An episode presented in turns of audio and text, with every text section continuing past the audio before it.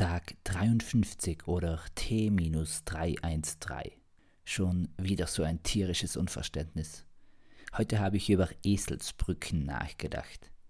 Ich kenne ja den Ausspruch, auf dem Rücken der Pferde liegt das Glück der Erde, aber liegt auf den Brücken der Esel, keine Ahnung, das Wasser der Wesel? Die ist doch ein Fluss, nicht wahr?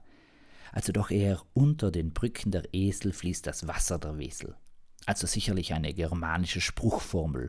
Und de Brück de Äsel wasselt dat Watter de Wäsel. Und der Esel hat im Germanischen mindestens die Bedeutung des Lastentragenden. Also trägt jener Lasten zum Erfolg, der die tausend Tränen Wasser der Mühsal und der Pein des täglichen Lebens mit sturer Anmut und mit Stolz auf sich nimmt. Dagegen ist die Erkenntnis natürlich ernüchternd, dass zum einen die Wesel eine Stadt ist und zum anderen das Sprichwort aus dem Lateinischen, sogar spät aus der Scholastik stammt und wirklich eine Erinnerungsstütze meint.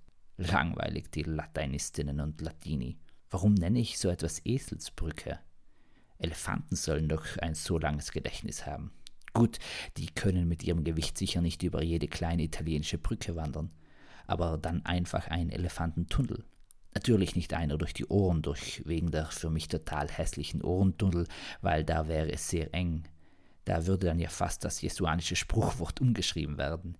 Eher kommt ein Elefant durch einen Ohrtunnel als ein Reicher ins Himmelreich. Vielleicht waren die Vorskolastiker, und hier verwende ich nur die männliche Form, weil diese Achterdenkenden doch sehr primitiv und teils auch dumm war, weil sie Frauen unterordneten und ihnen das Denken nicht zutrauten, ja darauf bedacht, sich ständig an dieses Sprichwort Jesu zu erinnern und nannten es daher Elefantentunnel aber weil die Scholastiker keine Elefanten mehr kannten, das reimt sich ja und was sich reimt ist gut, würde der Pumpernickel sagen, nahmen sie Esel her, welche dann wieder über Brücken gehen konnten, sodass Jesus frohen Mutes hätte sagen können, eher kommt ein Esel über eine Brücke als ein Nadelöhr in einen reichen Tunnel. Nein, das ergibt jetzt keinen Sinn mehr.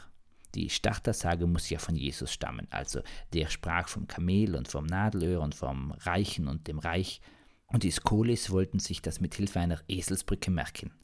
Aha, es ging nie um dieses Gleichnis, sondern um den Ritt Jesu auf dem Esel oder jenen Marias oder den Elishas oder Sauls oder Baruchs oder Jakobs oder Israels.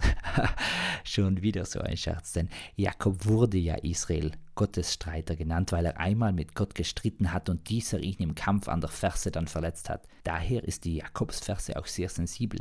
Und weil die Griechen auf diese Geschichte neidisch waren, nannten sie ihren Jakob Achilles, der gleich noch göttlich war, und tauschten sie mit der Geschichte von der Achillesmuschel aus. Die Achillesmuschel ist in der eigentlichen Antike, in der noch nicht Jakobsmuschel verwendet wurde, nämlich der Geburtsort vom Achill. Dort wurde er von einer Menschenfrau und Poseidon gezeugt. Nicht in der Muschel, sondern darauf oder doch darin? Dann würde sich erklären, warum sie so lange die Luft anhalten konnte weil in der Muschel ein Vakuum entstand und darin eine Luftblase war. Also kein Vakuum, sondern eine Luftblase oder halt ein Wasservakuum. Oder aber Poseidon mochte keine Vorspiele und das Spiel selber blies er auch nicht nach 90 Minuten ab. Denn wenn das mit der Luftblase nichts war, blies vermutlich niemand etwas.